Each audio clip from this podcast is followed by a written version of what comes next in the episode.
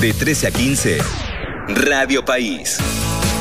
Todas las voces suenan en la radio pública. Cuando elegimos el deporte, lo elegimos para reemplazar otros problemas que tiene nuestra sociedad. La droga, el alcohol, que muchas veces terminan manoteando a los pibes en las esquinas. Cuando el pibe está en el club, cuando el pibe está en un polideportivo, no está en la esquina. Y está además aprendiendo a competir, a socializar, a jugar, se forma. Por eso tomamos la decisión de mandar al Congreso ahora para que rija desde el primero de enero del año que viene, para que no digan, ¿por qué no lo hacen ahora? Lo hacemos ahora. Una ley que no solamente devuelve la autarquía al ENARD, sino que además lo que recauda el Estado argentino en los impuestos internos a las bebidas blancas, al alcohol, va 75% automáticamente al ENARD, 25% al Fondo para Obras en los clubes de barrio, para que tomemos el laburo abajo y el laburo con los deportistas de alto rendimiento. Les quiero contar además que estamos terminando de ver si podemos agregar a la ley algo mucho más audaz que tiene que ver con que todos los bienes que se incauten al narcotráfico y queden a cuidado de la justicia los puedan disponer los clubes de barrio en toda la Argentina, porque es la mejor forma de mostrar que entre el alcohol y el deporte elegimos al deporte, que entre la droga y el deporte elegimos al deporte en línea, alguien que eh, administra y administrará, si esto continúa, seguramente gran parte de lo que estaba diciendo el, candidato a presidente de la Nación, Sergio Massa. En línea, Matías Lamens, ministro de Turismo y Deportes de la Nación. Matías, gracias por atendernos. Federica País te saluda. ¿Cómo va? ¿Qué tal, Federica? ¿Cómo estás? Buen día. Bien, eh, anuncios contundentes y que además ponen la lupa ahí. Empiezo por lo que tiene que ver con los clubes de barrio y qué bueno sería, ¿no?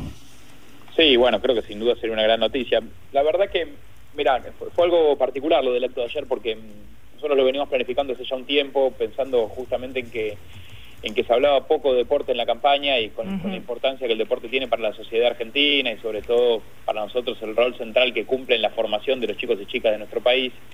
Y justo ayer a la mañana en el diario La Nación sale una nota Paula Pareto, que es para mí una de las, deportistas más, no solamente más reconocidas, sino te diría más emblemáticas de la Argentina, ¿no? por, no solamente por, por su trayectoria, sino por por, por cómo logró todo lo que, lo que logró en materia deportiva y demás, donde Paula decía que, que le preocupaba que en la campaña se hablaba poco de deporte, y justo a la noche nosotros teníamos organizado este acto, y la verdad que si uno se pone a, repasar las, las, principales propuestas o, o, los programas de gobierno que, que, han presentado los otros candidatos, en ninguno se habla de deporte. No. Nosotros creemos que, que el deporte, bueno, primero porque Argentina es un país que, un país de, donde se, se, se, respira deporte, donde es un país muy...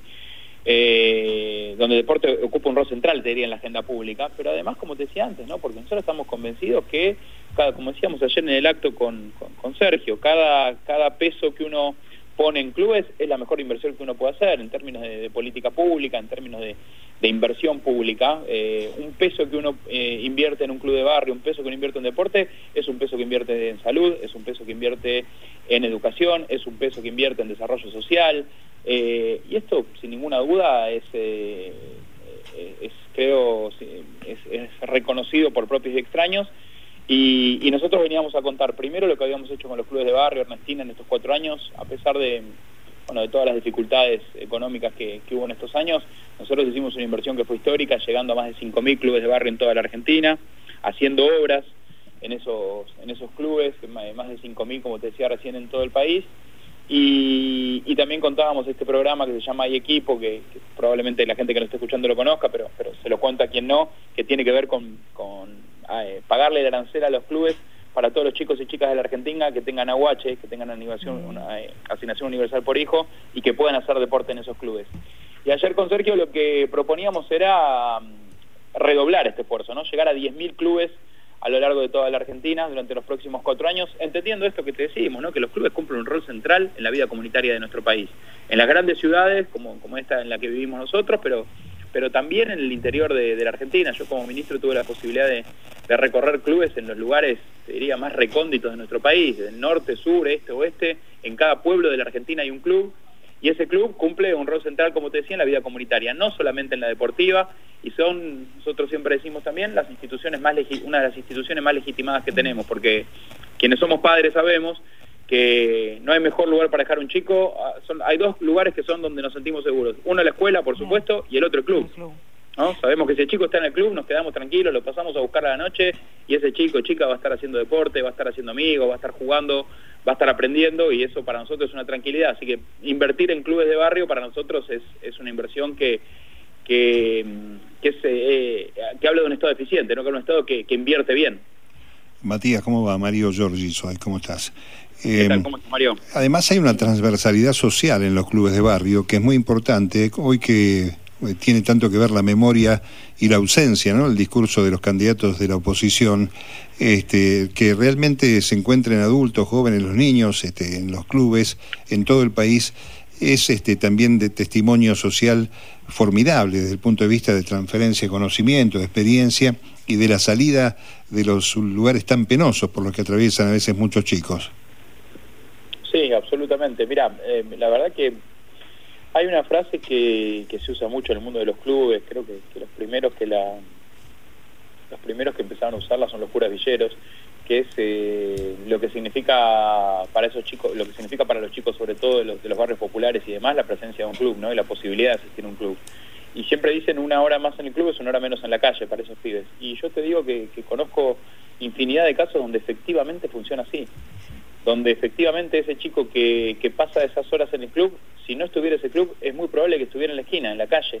Y todos sabemos lo que puede pasar con esos pibes que están en la calle. Entonces, eh, la verdad que eh, los clubes tienen, como, como le decía al principio a, Federica, ¿no? yo creo que los clubes en términos de, inversión muestran también la, la, posibilidad o muestran un Estado como nosotros, los que lo defendemos de esta manera, tenemos que mostrarlo, un Estado eficiente, un Estado que invierte bien, un Estado que invierte en un concepto que, es poco conocido en la Argentina, se llama infraestructura pública no estatal. Los clubes son infraestructura pública no estatal. ¿Qué es mejor que el Estado Nacional, que los municipios, que los gobiernos provinciales hagan playones deportivos al lado de los clubes? ¿O es mejor mejorar la infraestructura de esos clubes para que lo puedan usar los chicos del barrio, para que lo puedan usar los chicos de toda la Argentina? Bueno, nosotros hicimos ese ese, esta tarea con 5.000 clubes de la Argentina y la verdad que fue un éxito. Y la verdad que lo que vemos nosotros es que año a año van creciendo la cantidad de chicos que practican deportes en esos clubes.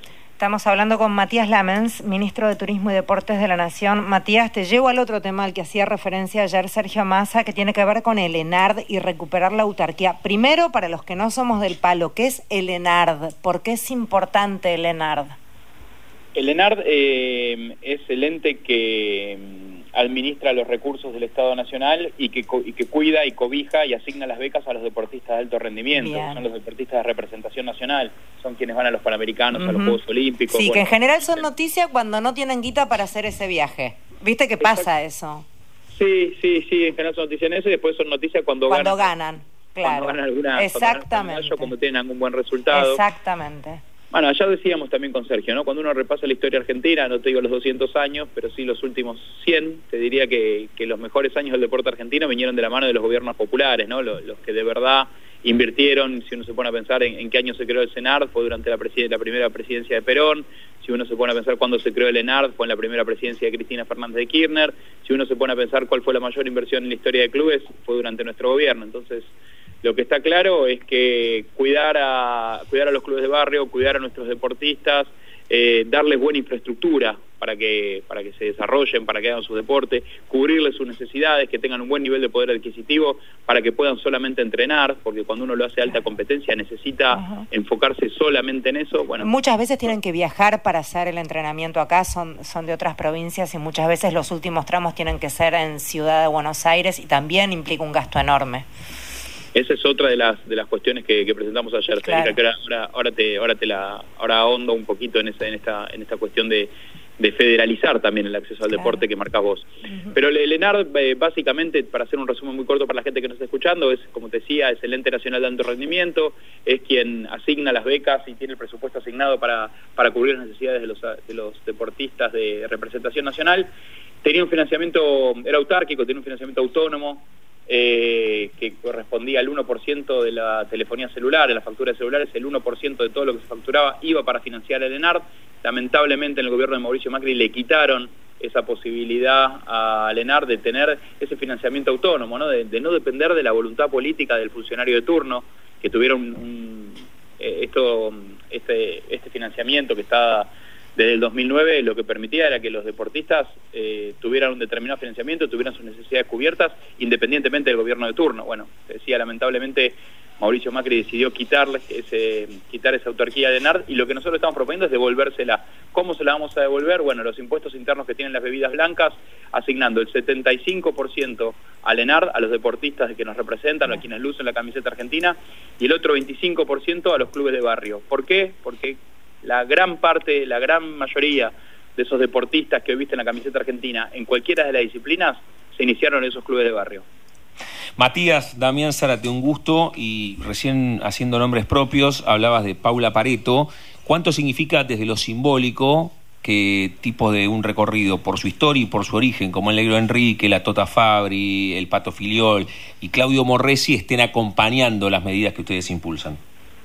Bueno, importantísimo. Hola Damián, primero, buenas tardes. Eh, importantísimo porque había muchos presidentes de clubes de, primera división, de clubes del ascenso, había presidentes de federaciones, obviamente, como, como bien marca vos, las luces se las llevan, bueno, primero los dos campeones del mundo, ¿no? El Negro Enrique y, el Pato Filiol. Eh, tengo entendido que iba a estar también Ricardo Bocini, finalmente no, no, no pudo venir, pero había deportistas de todas las disciplinas, estaba eh, Javier Conte, que fue medallista olímpico, la verdad que, había mucha presencia de deportistas, eso es una, para nosotros es un respaldo enorme porque quiere decir que el mundo del deporte también ve con preocupación el futuro de la Argentina, ¿no? Y se compromete con quienes cree que, son los que van a, cuidar a, los deportistas y los que van a cuidar, cuidando el deporte y lo cuida la sociedad argentina, ¿no? Yo de eso no tengo ninguna duda. Y para volver, eh, perdón que, retome a la, pregunta que hacía Federica. Eh, Federica, una de las cosas que hicimos en estos años y que propusimos ayer con Sergio es profundizar la federalización del deporte, porque esto que vos marcás es absolutamente cierto. Muchas veces los deportistas de alto rendimiento tienen que venir de sus ciudades, de sus provincias a, la, Buenos Aires a entrenar al CENART. Nosotros estamos desarrollando cinco centros de alto rendimiento en las, en las regiones de Argentina. Estamos desarrollando uno de altura en Tucumán, estamos desarrollando uno en Caleta Olivia, otro en San Juan, uno en Misiones, estamos federalizando el acceso al deporte para que no suceda esto que vos contabas antes. Tampoco los opositores hablan de turismo, ministro, este, y acá está el tema previaje que se ve que molesta a aquellos que no tienen proyecto para adelante, ¿no? En ese rubro. La Argentina está este, avanzando más allá del previaje con una buena noticia, por ejemplo, para aerolíneas y esta conexión eh, que evita pasar por Aeroparque entre Mar del Plata y Montevideo, por ejemplo. Sí, esa es una conexión que bueno que dispusimos eh, junto con la gente de las líneas argentinas en los últimos en los últimos meses después de estudiar lo atractivo que era el mercado uruguayo para, para visitar la Argentina, ¿no? Lo que estaba pasando con el turismo receptivo en nuestro país, que la verdad que viene marcando récords. Hace cinco meses consecutivos que crecemos, que superamos los números de la prepandemia. Yo creo que vamos a terminar este 2023 con un, con un récord absoluto de turistas extranjeros visitándonos y en ese marco, bueno, las líneas argentinas, para mí, lo digo siempre que puedo, cumple un rol absolutamente fundamental, determinante en lo que es el desarrollo de la Argentina, ¿no? Quien, quien quiere evaluar aerolíneas argentinas solamente por el resultado del balance, debiera también poner en ese balance cuántos extranjeros traen a la Argentina, cuánto gastan esos extranjeros, cómo fortalece las economías regionales, qué representa para, para muchas provincias donde el Producto Bruto Geográfico presenta un, porcentaje importante de su de su economía, qué representan los turistas que les llevan líneas argentinas, para las empresas de turismo, cuánto representan las líneas argentinas, cuánto representan esos turistas que llevan líneas argentinas, esos lugares que conectan líneas argentinas. Así que creo que en materia de turismo, sin ninguna duda, lo, venimos diciendo y, creo que, que ya la, oposición en eso también se ha quedado sin argumentos, ¿no? Se, cansaron de hacer campaña desde el aeropuerto del Palomar diciendo que este gobierno no quería las inversiones extranjeras, que no quería las low cost. Bueno, Hace poquito le contestó directamente el CEO de una de esas empresas diciendo que no querían volver al Palomar, que estaban contentos en Aeroparque, que era lo que siempre habían querido. Yo siempre cuento eh, JetSmart pasó de tener eh, cuatro aviones a tener ocho, Flybondi pasó de cinco a trece, así que evidentemente lo que hay que hacer para que la inversión privada crezca, para que generemos empleo, es generar clima de negocios, es que la economía funcione, como siempre lo hacen los gobiernos populares, apostando al mercado interno. Eh, Matías, te despedimos con un mensaje de un oyente cortito que sonó el top, pero te va a gustar. María Teresa de Belgrano cuenta que es tía de un jugador de la selección argentina de fútbol de sordos. Ayer viajaron a Malasia, lo que les costó que les dieran ayuda en la AFA, gracias a Matías Lamens, que sí se ocupó desde su función. Bueno, te despedimos con un mimo. gracias, Federica. Gracias a vos y, felicitaciones por lo que están eh, pensando y por todos nuestros pibes y pibas. Muchas gracias. Gracias, muchas gracias. Matías Lamens es quien hablaba, ministro de Turismo y Deportes de la Nación. Encuentro obligado de cada mediodía. Radio País.